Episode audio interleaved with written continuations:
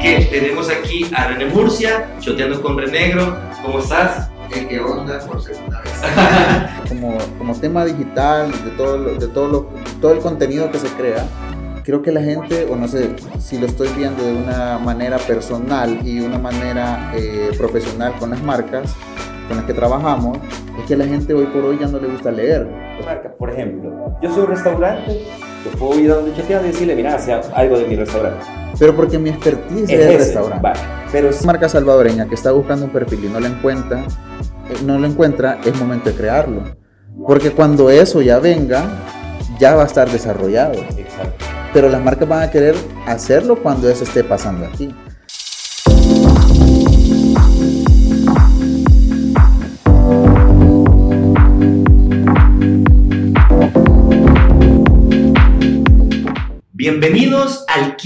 Episodio de Tu lado B, donde vas a encontrar tu mejor versión. Este episodio es especial porque dejamos incompleta el episodio anterior que era con Choteando con Renegro. Esta es la segunda parte de hablando sobre TikTok y por qué las marcas deben eh, ver TikTok como un reto. Así que tenemos aquí a René Murcia, Choteando con Renegro. ¿Cómo estás? ¿Qué onda por segunda vez? Buenísimo. Vamos a seguir hablando del tema. Eh, la semana pasada nos quedamos hablando sobre el tema del retorno de inversión. Así que, a ver, contanos, ¿cómo continúa este tema y por qué las marcas deberían utilizar TikTok? Bueno, hoy por hoy es la plataforma líder en views y todo eso.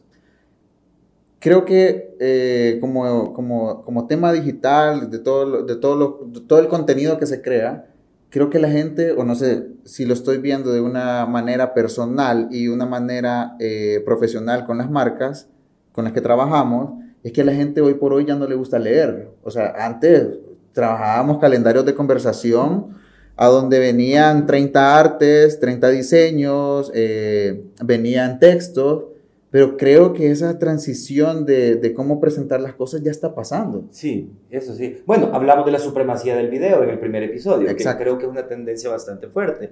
Entonces, ¿cómo, ¿cómo los creadores de contenido tienen que entender el KPI de sus clientes para poder ofrecerles este retorno? Ok, o sea, Y ya- tal vez, perdón, te interrumpo, tal vez, háblame de- del ejemplo. Ok, chévere, bye. Como la gente ya está cambiando, que ya no quiere leer, quiere ver y escuchar cosas. O sea, vamos y un ejemplo que te voy a dar más adelante de cómo lo trabajo yo y cómo se tiene que hacer ahora el nuevo contenido, las nuevas estrategias que tienen que tener las marcas para poder trabajar, ya sea con un creador de contenido o un TikToker que existe, o realmente mi recomendación, si una marca no ve un perfil en las personas que hay, como un negocio, cuando no existe algo, Sí. ¿Cómo lo, cómo Se crea. Ajá. se crea. Entonces, creas tu perfil. O sea, quiero, quiero que entiendan una cosa y creo que en el primer episodio lo mencionaron. Y, y- y lo mencionamos en, en la primera parte. No es necesario que alguien descargue un eh, TikTok para que vea un TikTok. Exacto. Entonces, lo mismo puede ser, no es necesario que una marca, y lo mencionaron, esté en TikTok como tal, pero sí que se hable de la marca en TikTok. Entonces, ¿cómo va a hablar eh, una persona eh, que, que está ad hoc a mi marca? Es porque lo tengo que buscar y si no existe, lo tengo que crear. O sea, digamos que si una marca, por ejemplo, yo soy un restaurante, yo puedo ir a donde chotea y decirle, mira, sea algo de mi restaurante. Pero porque mi expertise es, el restaurante. va. Pero si, digamos, mi expertise, no sé, es, por decirte un ejemplo, el delivery, por poner un ejemplo, uno de mis negocios, el delivery. Pero no hay nadie que hable del delivery. ¿Qué hago? Crea un perfil de una persona que haga delivery Ey. y que encuentre sus experiencias. No me va a cobrar por esta idea, ¿verdad? No, démosle, Va, ahí. chivo, chivo, eh, vamos a hacer el TikTok de delivery. O, o- o sea, mira, claramente es como yo siempre, o sea, siempre hay que ver afuera de las fronteras para ver qué se está haciendo bien para poderlo hacer en, en el país. O sea, yo me acuerdo cuando hace un par de meses vi eh, una venta de cemento. Ah, es cierto. No vende cemento, o sea, si va a TikTok no va a vender cemento como X, X Promoción, marca. dos por uno. Dos por uno. ¿Qué es lo que hizo? Creó un perfil de un albañil con humor. Entonces, al final, el perfil del albañil hace sus eh, cosas graciosas y está construyendo, está haciendo una banqueta, está haciendo eso. ¿Y qué, qué producto ocupa? Siempre con cemento. Ta. Ahí está. Entonces, Buenísimo. la gente lo sigue porque el, el- el albañil eh, eh, es- Baila y eh, todo. baila y todo, y ahí está la marca. Y súper disrupti- disruptivo, porque realmente eh, las marcas no se atreven. Es que ese es el problema. No sé, o sea, la gente está, en- eh, está encajonada en que hay una tendencia de que posts, calendarios. Y yo quería mencionar algo. O sea, sí, hacer contenido para TikTok puede ser caro. Porque hay que haber una producción, hay que eh, eh, un guion. O sea, si te vas a meter algo, lo vas a hacer bien. Y ese es mi concepto. Cuando yo voy a meter una marca, es porque lo voy a hacer bien. Entonces puede ser que la gente lo sienta caro porque vamos a producir un video, pero vamos a algo institucional. ¿Cuánto cuesta hacer un video institucional de que quiero mostrar cuántos años tengo en la categoría y todo eso? Vamos, estamos hablando de miles. Y si no, preguntémosle aquí al equipo de producción, ¿verdad? Que estamos aquí. Ahí. Ahí, nos está viendo raro, Ale. Entonces, o sea, ¿qué, qué, qué es lo que mi, mi consejo? Que, o sea, no, no invirtamos en este, de este presupuesto, podemos hacer 5, 10 TikTok y voy a tener mucho más alcance que mostrar este video. Entonces la gente, o sea, las marcas tienen que entender que las cosas están cambiando y tenemos que adaptarnos a la nueva, a la nueva era. O sea, Exacto. ya pasó el tema de los televisores, de la radio, estamos en digital y dentro de digital las cosas están cambiando y tenemos que adaptarnos a las cosas. Y yo quisiera también aclarar una cosa. Eh, cuando yo me di cuenta de la parte de TikTok, que como se lo menciono, eh, había un amigo mío que venía de China, me venía contando este, este, este rollo, las marcas allá venden a través de TikTok. Entonces aparece choteando con una gorra, marca X, y a esa gorra alguien en TikTok le puede dar un tap y automáticamente lo manda a la tienda donde esa gorra. Y ese tracking se puede hacer. Entonces yo, yo como marca puedo saber de qué influencer o de qué creador de contenido viene la venta y poder ofrecerle, en este caso, al creador de contenido, un revenue. Eso. Entonces, así está funcionando TikTok ahorita en China. Y hacia eso vamos, De aquí va a pasar dentro de unos dos años. más o menos. O sea, porque siempre hay como una- un lapso de retraso. Y es, el, y es el momento ahorita de que si las marcas, eh, eh, estamos hablando de El Salvador, si hay una marca salvadoreña que está buscando un perfil y no lo encuentra, eh, no lo encuentra, es momento de crearlo. Porque cuando eso ya venga, ya va a estar desarrollado. Exacto. Pero las marcas van a querer hacerlo cuando eso esté pasando aquí. Pero ahorita es un momento de prepararnos para cuando ese momento pase, nosotros ya estamos, ya, y, y es ya un esté tema de- formado. De, paciencia. O sea, es que también eso. Miren, yo creo que las marcas tienen que entender que para este tipo de plataformas, que son plataformas que van a funcionar en el futuro, y ahora estaba escribiendo un artículo para una revista en Miami y hablaba específicamente de esto. Porque Facebook, Google y Amazon, hoy por hoy, son las empresas más multimillonarias del mundo.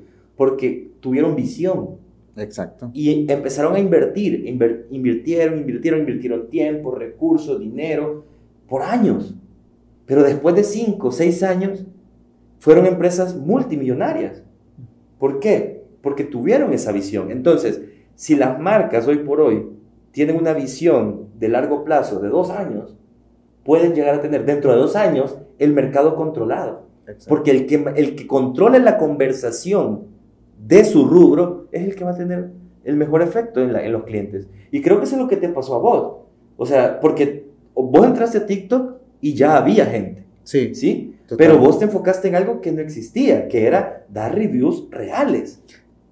quizás sí existían, pero yo vi ciertas necesidades que no se estaban cumpliendo, y esto es la misma expertise de, de- de- de- la producción y todo eso de lo digital, que yo le vine a abonar a las cosas algo que la gente que estaba haciendo contenido de comida no hacía. O sea, podemos ver un montón de páginas, eh, bloggers de, de foodies en, en- en Instagram que se dedicaban a las fotografías bonitas y eso. Entonces dije yo, qué chivo. O sea, ¿qué es algo que yo hago siempre para salir? Comer. ¿Qué hago yo los fines de semana? Comer. Entonces, ¿por qué no muestro? O sea, yo ve- venía eh, y cómo nació lo de Choteando fue porque yo, como un apasionado de lo digital, del Instagram, yo subía historias de la comida y la gente me mis amigos me preguntaban, hey, ¿dónde es ahí? Qué rico se ve. Ah, fíjate que es este restaurante. Entonces dije yo, ¿y por qué no mejor aprovecho esta oportunidad Y lo hago y con mis conocimientos de digital empiezo a hacer eso. O sea, subo el primer video y bueno, usted fue uno de los primeros que le viene a contar que yo subo un video sábado y para el lunes yo ya tenía 5 mil seguidores. O sea, con un video. Entonces dije, esto, esto ¿qué vamos a normal, entonces es normal. Entonces, ahí es donde nace un creador de contenido que le, va- que le doy diferenciador a lo que ya se estaba haciendo. Primero porque doy precios, porque cómo llegar. La gente se eh, hace Vive su la presupuesto, vive la experiencia por medio mío y dice, hey, qué rico se ve, se ve ahí, cuánto me va a salir si voy. Entonces ya prepara su presupuesto y va. Entonces, yo creé un contenido que no estaba siendo ocupado en, el, en la cadena TikTok y realmente competir en TikTok es súper difícil porque hay chavas que bailan y que tienen con un baile de 30 segundos o de 5 segundos 33 mil likes. man. O sea, al final es como competir en una categoría TikTok con un contenido de valor. Es bien difícil, pero sabes que tus seguidores, o sea, esos seguidores fieles, son de valor. Y ahí es donde la oportunidad, donde puede una marca fijarse en, en- vos. Y es donde para mí es donde los creadores de contenido se tienen que fijar y entender esta plataforma. Es, es como la pregunta que me hacía, como cómo nace un creador de contenido y cómo las marcas pueden fijarse en ellos y tener un KPI. Muchas personas se hacen viral por un video y todo eso, y, y quizás nosotros lo podemos entender de KPIs, de retorno de inversión, pero alguien que se hizo viral por, porque se hizo viral, como lo hablamos en la primera parte, no va a entender estas cosas. Entonces, ¿cuál es el error que cometen muchos? Primero ya lo dijimos, de que se van por los seguidores, pero después también hay otro error, es que nosotros, hey, mira, fíjate que nos gusta tu contenido y queremos eh, que, eh, que trabajes con nuestra marca.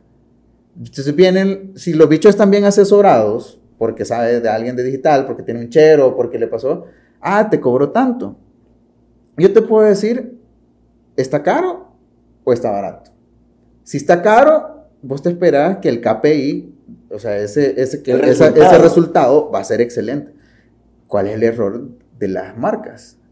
Y te pasa y te voy a dar un ejemplo con una compañera quería a ciertas creadoras de contenido, eh, por cierto, en TikTok, y le, y le manda el tarifario. Y yo le digo, qué caro está. O sea, porque está caro. O sea, yo, ¿qué onda, no vea? vamos a decir quién es. No a decir quién es, pero yo, está caro. ¿Qué te ofrece? Decirle que, que vas a obtener por lo que te mandó. ¿Cómo, cómo garantizar un resultado? Exacto. Se la manda y le dice, o sea, depende de lo que voy a hacer en el evento. Pero para mí, o sea, mandar una propuesta es porque vos ya vas a saber qué le vas a ofrecer a la marca y qué vas a hacer al evento. Entonces, por lo menos, o sea, yo, si, viniendo eh, del tema de, de lo digital, yo necesito siempre un brief de la marca. O sea, entender qué necesita de mí y si yo se lo puedo ofertar. O sea, si va en lineamiento a mi categoría, a, a mi perfil, yo con gusto puedo trabajar con ellos. Ya sea cobrado, ya sea de choto, o sea, ahí depende, como quieran trabajar. Pero el problema es que hay, hay personas, creadores de contenido, que trabajan con, un- con De lo como- como Raimundo mundo. mundo. O sea, por tal de, de obtener visto, o sea, sí está bien, pero las marcas están cometiendo un error de estarle dando valor a estas cosas. Porque al final, o sea, yo le puedo enseñar a un montón de gente que me dice, mira, te voy a mandar zapatos.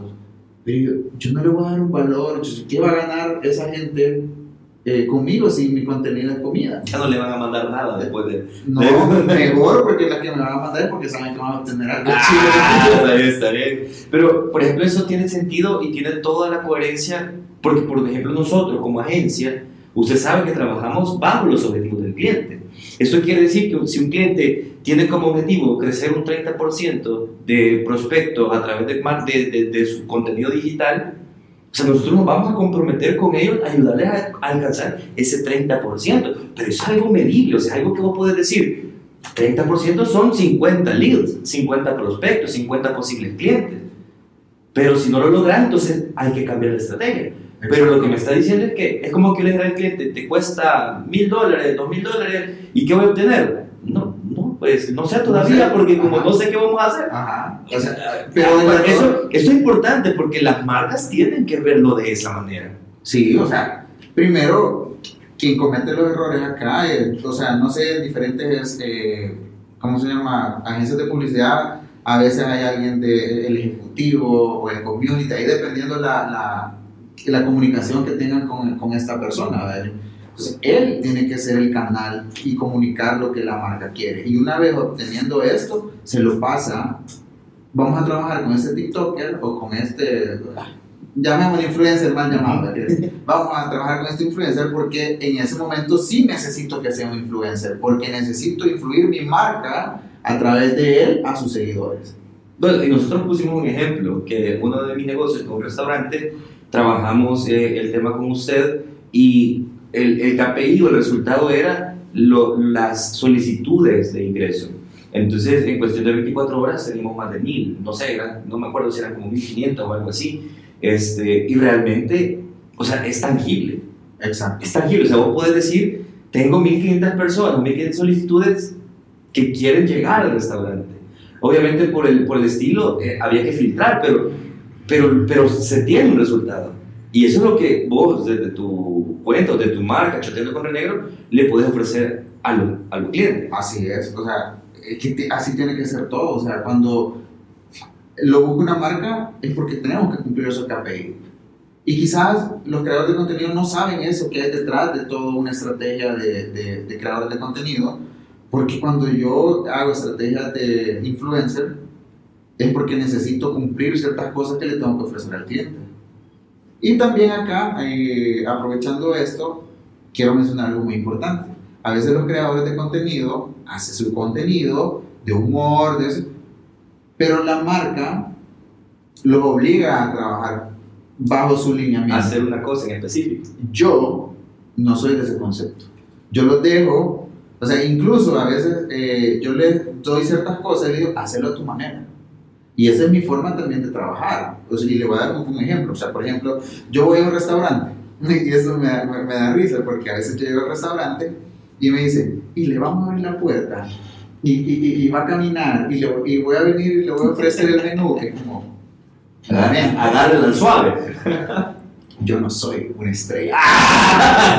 Yo vamos a citar al, al residente, a ser lo mismo ser famoso que ser Sí, artista. o sea, no, o sea, eso, déjeselo a las presentadoras que hacen eso, ¿me entiendes? Que, uy, me vine a no sé qué. Póngale nombre usted en la casa. Ahí, póngale ahí que, o sea, eso no, eso no funciona. Usted lo midió con su restaurante, pero yo lo hice a mi manera. Eh, O sea, podemos poner este ejemplo porque estamos, usted ni siquiera, usted, usted me dijo, hágalo a su manera. Exacto. Y yo lo hice a mi manera, pero obviamente bajo el lineamiento que quería. Y con un objetivo. Claro, Ajá. entonces ahí está, y ahí es donde se tienen que fijar, y esto va para las marcas, tienen que fijar KPI con ellos, y la gente, si no entiende, si los creadores de contenido no entienden con KPI, se tienen que asesorar, y tienen que entender un montón de cosas desde el tarifario, o sea, tampoco solo porque aquel, a- aquel que tiene 2 millones está cobrando 800 pesos, yo voy a cobrar 800 pesos, o sea, sí puede ser que pegues y esos 800 pesos sean chiches de ganar, pero tenés que ir acorde a tu perfil.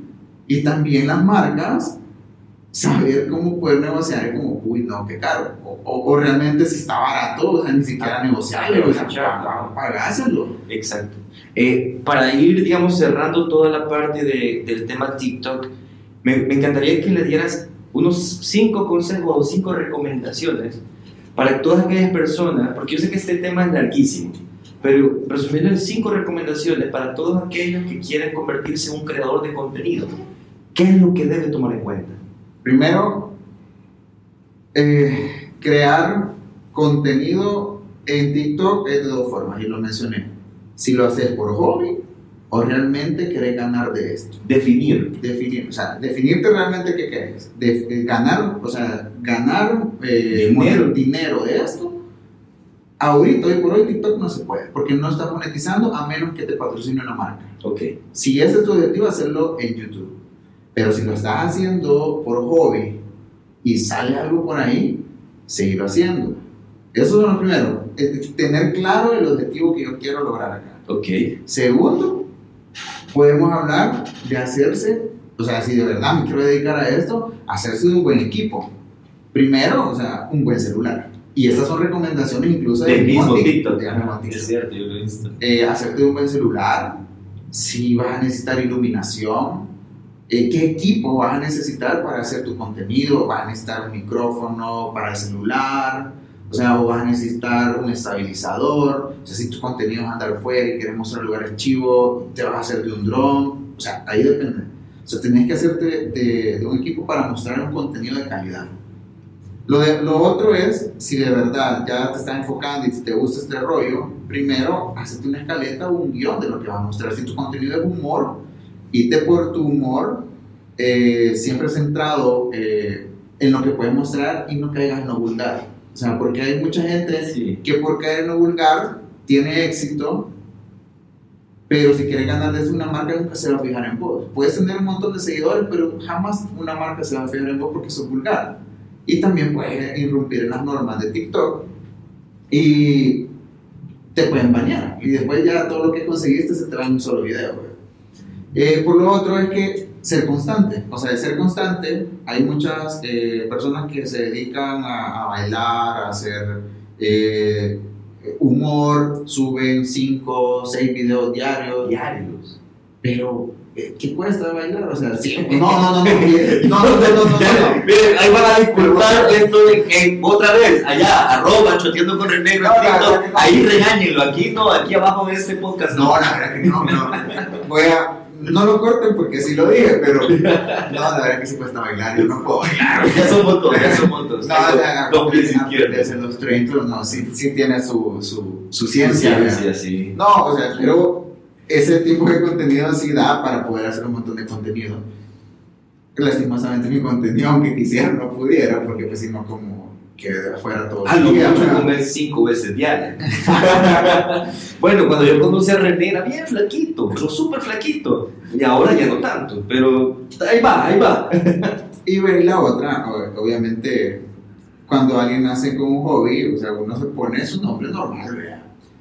Cuando yo empecé a hacer esto, yo sabía para dónde iba y para dónde quería ir. Entonces, por eso yo no me puse en mi perfil René Murcia. Porque si no, se me hubiera llamado. Yo desde que nací en TikTok, desde el primer video que ni sabía si iba a pegar o no iba a pegar, yo le puse choteando con Renegro. Choteando es la palabra que nosotros usamos Los de, de vagar, de salir, de conocer. Y con Renegro por mi apodo que siempre he vivido con ese René. Y Renegro.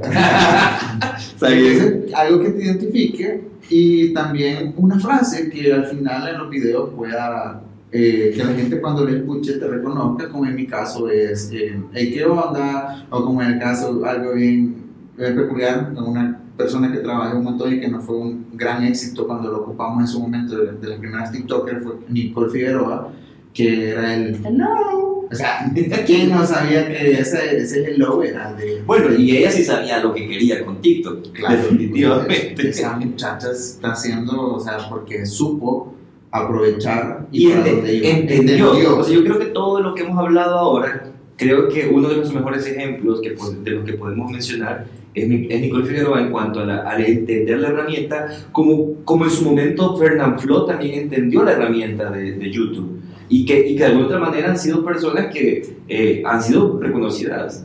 Me, atrevería a decir que a nivel mundial. Claro, o sea, sí son millones y millones de seguidores y en todo Latam, o sea, no sé si en Estados Unidos y todo eso, pero esos son unos cracks para mí porque realmente ellos entendieron para dónde, o sea, quizá, quizá, no sé si en su momento nací, o sea, empezaron para a dónde iban y en el, y en el camino se encontraron con el éxito, pero para mí ellos sí supieron Sí, aprovechar.